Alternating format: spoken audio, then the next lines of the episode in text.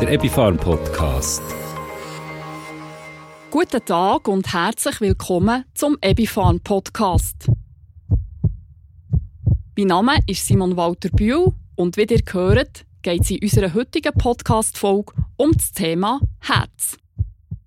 Das menschliche Herz ist ein kräftiger, kegelförmiger Hohlmuskel mit abgerundeter Spitze. Bei einem Erwachsenen hat das Organ ungefähr die Grösse von einer Faust und ist durchschnittlich 250 bis 300 Gramm schwer. Normalerweise ist das Herz einer Frau etwas leichter als das eines Mann. Das faustgrosse Organ ist täglich rund um die Tour gefordert. Als Motor von unserem Blutkreislauf pumpt das Herz pro Tag ca. 8000 Liter Blut durch unseren Körper und versorgt so die Zellen und das Gewebe mit Sauerstoff und Nährstoffen. Bei sportlicher Anstrengung kann das Herz seine Leistung sogar bis zum Fünffachen und mehr steigern. Wenn man die enorme Leistung von dem fußgrossen Organ anschaut, dann wird einem erst richtig bewusst, wieso man zu seinem Herz Sorge haben Was wichtig ist, für sein Herz gesund zu behalten, das möchte ich jetzt von unserem Experten, Dr. Med Simon Feldhaus, wissen. Der Simon Feldhaus ist Chefarzt am Paramed-Zentrum für Komplementärmedizin in Bar und arbeitet noch in einem Teilzeitpensum als wissenschaftlicher Mitarbeiter für die Ebifarm. Simon fragt Simon. Simon Walter-Bühl im Gespräch mit Dr. Med Simon Feldhaus. Guten Tag, Simon Feldhaus. Einen wunderschönen guten Tag miteinander. Herz-Kreislauf-Erkrankungen gehören zu den häufigsten Todesursachen in der Schweiz und auch weltweit. An was liegt das? Die Statistiken zeigen effektiv immer noch, dass die größeren Teil der Todesursachen mindestens ein Drittel der jährlichen Todesfälle auf Herz-Kreislauf-Erkrankungen zurückzuführen sind. Und die Tendenz bleibt sehr stabil, da ändert sich nicht allzu viel. Da kann man nach den Gründen fragen und die sind nachvollziehbarerweise primär unsere sogenannte zivilisierte Lebensführung. Zu dieser Lebensführung, die die Risikofaktoren für Herz-Kreislauf-Erkrankungen erhöht, gehört natürlich einerseits die Ernährung, die vor allem mit zu viel Kohlenhydraten verbunden ist und falsche Fettkonzentrationen gibt. Die Lebensweise allgemein mit Stress, keine Ruhe mehr haben, sich auch keine Ruhezeiten gönnen, viele Dinge gleichzeitig tun. Und natürlich ein wesentlicher Faktor die Bewegung oder genauer gesagt die Nichtbewegung. Wir sollten alle etwa 35 Kilometer am Tag uns bewegen und schaffen das ja in der Regel noch nicht mal andeutungsweise in diese Richtung. Alle diese Faktoren zusammen vielleicht noch mit anderen Risikofaktoren aus dem Körper selber heraus führen letztendlich zu einem vermehrten Auftreten von Entzündungsverfahren in den Gefäßen, Arteriosklerose und damit dann Herz-Kreislauf-Erkrankungen. Welches sind die größten Risikofaktoren für eine Herz-Kreislauf-Erkrankung? Wenn wir von den Risikofaktoren sprechen, können wir vielleicht so zwei Dinge trennen. Das eine ist alles, was aus unserem Lifestyle kommt. Das ist eben Bewegungsmangel, Stress, Rauchen, ähm, ungesund essen, alles das, was unseren Lifestyle eben ausmacht. Das sind die einen Risikofaktoren. Die anderen sind so, wenn man sagen möchte, die körpereigenen Risikofaktoren. Ungünstige Verteilung der Cholesterinwerte im Sinne von zu viel schlechtem LDL-Cholesterin, zu wenig gutem Cholesterin, zu hoher Blutdruck, Zuckerstoffwechselstörungen, das muss gar nicht gleich die Zuckerkrankheit sein, die Vorstufe, die Insulinresistenz ist auch bereits schon ein Risikofaktor.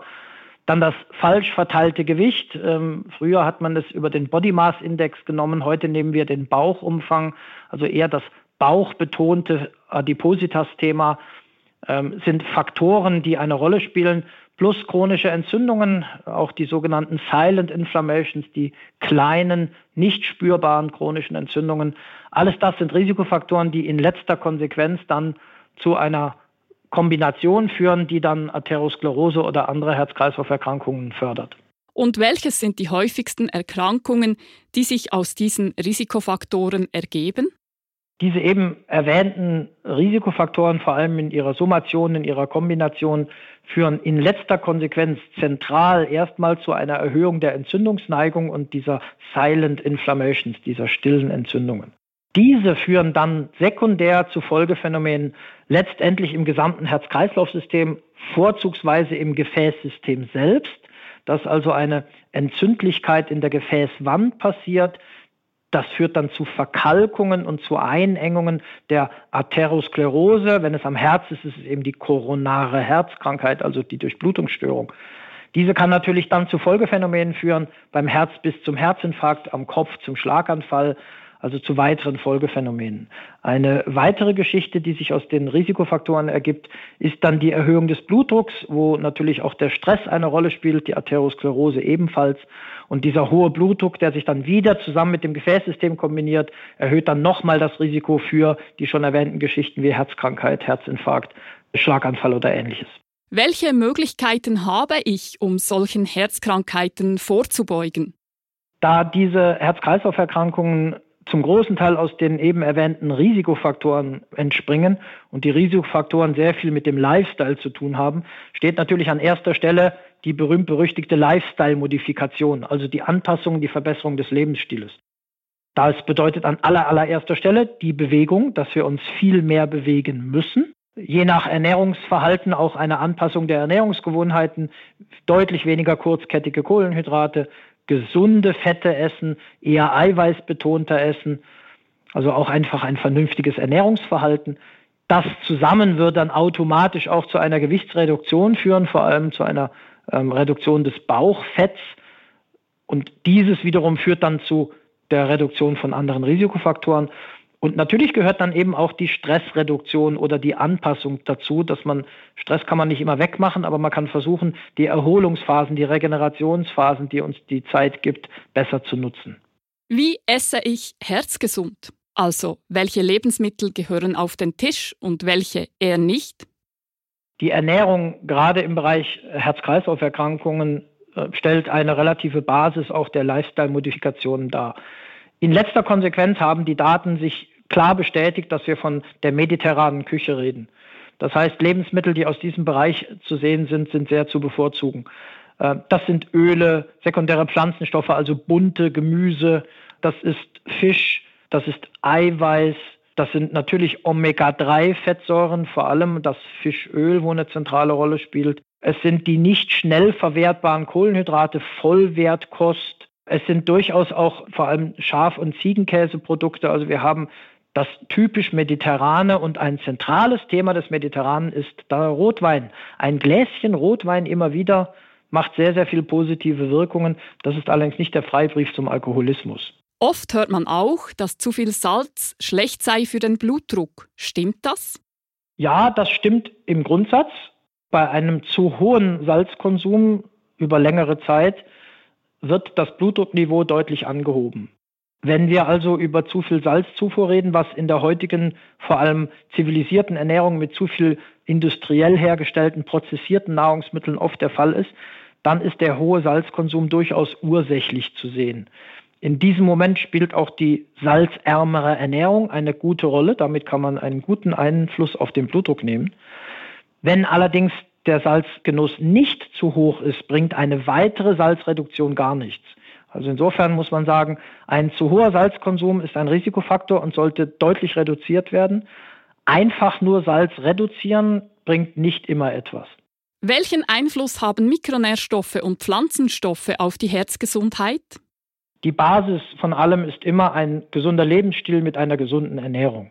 Leider ist es so, dass wir in unserer heutigen Gesellschaft, Zivilisation auch durch eine vernünftige Ernährung bei weitem nicht immer alle Bedürfnisse des Körpers, vor allem auch die Bedürfnisse in bestimmten Mikronährstoffbereichen decken können.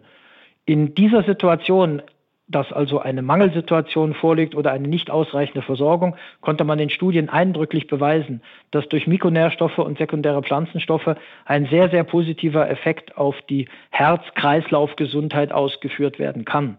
Schon die Einnahme von Medikamenten, das eben nicht mehr gesunde, regelmäßige Ernähren, zum Beispiel durch regelmäßiges Kantineessen oder Fastfood, aber auch das Alter mit seinen Einschränkungen der Körperfunktionen führt letztendlich dazu, dass Mikronährstoffe nicht ausreichend aufgenommen oder vermehrt verbraucht werden und somit tatsächlich auch ein Defizit bis zu einem Mangel entstehen kann. Und damit macht es absolut Sinn, bestimmten Nährstoffen eine besondere Aufmerksamkeit zu schenken, allenfalls sogar auch mal eine Laborkontrolle dieser Werte zu machen. Welche Mikronährstoffe und Pflanzenstoffe sind das, die eine positive Wirkung auf unser Herz haben können? Aus der Vielzahl der Mikronährstoffe oder auch sekundären Pflanzenstoffe haben wir schon ein paar Highlights, die eine besonders gute Wirkung haben. An erster Stelle zu nennen die Omega-3-Fettsäuren, EPA, DHA mit noch etwas Bevorzugung des EPA-Anteiles, weil gerade die Omega-3-Fettsäuren sich in Studien ausgeprägt wirksam gezeigt haben, wenn ein vorhandener Mangel nachzuweisen war in Bezug auf Prävention und Therapie. Weiterhin vor allem auch antioxidativ wirksame Mikronährstoffe wie Selen und dann auch das Q10, welches einen eigenen Herzschutz in sich trägt. Das ist eines der wichtigsten Antioxidantien für das Herz selbst. Im Bereich der Gesamtherz-Kreislauf-Erkrankungen spielt auch noch das Vitamin B1, vor allem durch den Einfluss auf den Zuckerstoffwechsel, sowie das Vitamin K2 und das Vitamin D, weil diese beiden in Kombination auch für die Gefäße und die Verkalkung einen Schutz bieten können. Im Bereich der Pflanzenstoffe gibt es eine breite Auswahl von verschiedenen Optionen. Aber im Bereich der Herz-Kreislauf-Erkrankung sind vielleicht zwei in einem besonderen Stellenwert zu sehen. Das ist das Olivenölextrakt und das Knoblauchextrakt, weil von beiden sehr, sehr interessante Daten und auch wissenschaftliche Untersuchungen vorliegen, dass diese noch einen zusätzlichen Effekt haben. Und das dann noch kombiniert mit den Polyphenolen, zum Beispiel aus dem Rotwein, ist eine wunderschöne Kombination. Simon, herzlichen Dank oder man müsste wohl eher sagen Herzdank für diese wertvollen Tipps, wie wir unseren Lebensmotor gesund halten können. Sehr gern geschehen, alles Gute und bis zum nächsten Mal. Simon fragt Simon. Das ist der Dr. Med Simon Feldhaus, Chefarzt am Paramed-Zentrum für Komplementärmedizin in Bar. Ja, es geht nicht über eine ausgewogene Ernährung und genug Bewegung. Das zeigt sich auch hier wieder beim Thema Herzgesundheit. Wer sein Herz zusätzlich noch mit einem Nahrungsergänzungsmittel möchte unterstützen möchte, kann auf Burgerstein Cardiovital zurückgreifen. Burgerstein Cardiovital ist eine umfassende Nahrungsergänzung für die Herzgesundheit. Es enthält Vitamin B1 und Omega-3-Fettsäuren, EPA und DHA, die zu einer normalen Herzfunktion beitragen. Damit der positive Effekt auf das Herz eintritt, muss man bei den Omega-3-Fettsäuren mindestens 250 mg pro Tag zu sich nehmen. Diese Menge ist beim Produkt Burgerstein Cardiovital garantiert. Weiter enthält das Produkt Selen. Selen trägt dazu bei, Zellen vor oxidativem Stress zu schützen. Ergänzt wird Burgerstein Cardiovital durch eine Formulierung aus Oliven- und Knoblauchextrakt, Coenzym Q10 und Vitamin K2. Burgerstein Cardiovital hat folgende Vorteile. Es enthält einen Olivenextrakt mit 10% Hydroxytyrosol. Hydroxytyrosol ist eine phytochemische Verbindung aus der Familie der Polyphenol.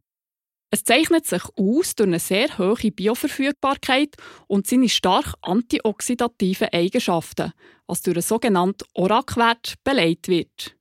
Der Wert zeigt die Fähigkeit an, wie gut eine Verbindung Sauerstoffradikal abfahren kann.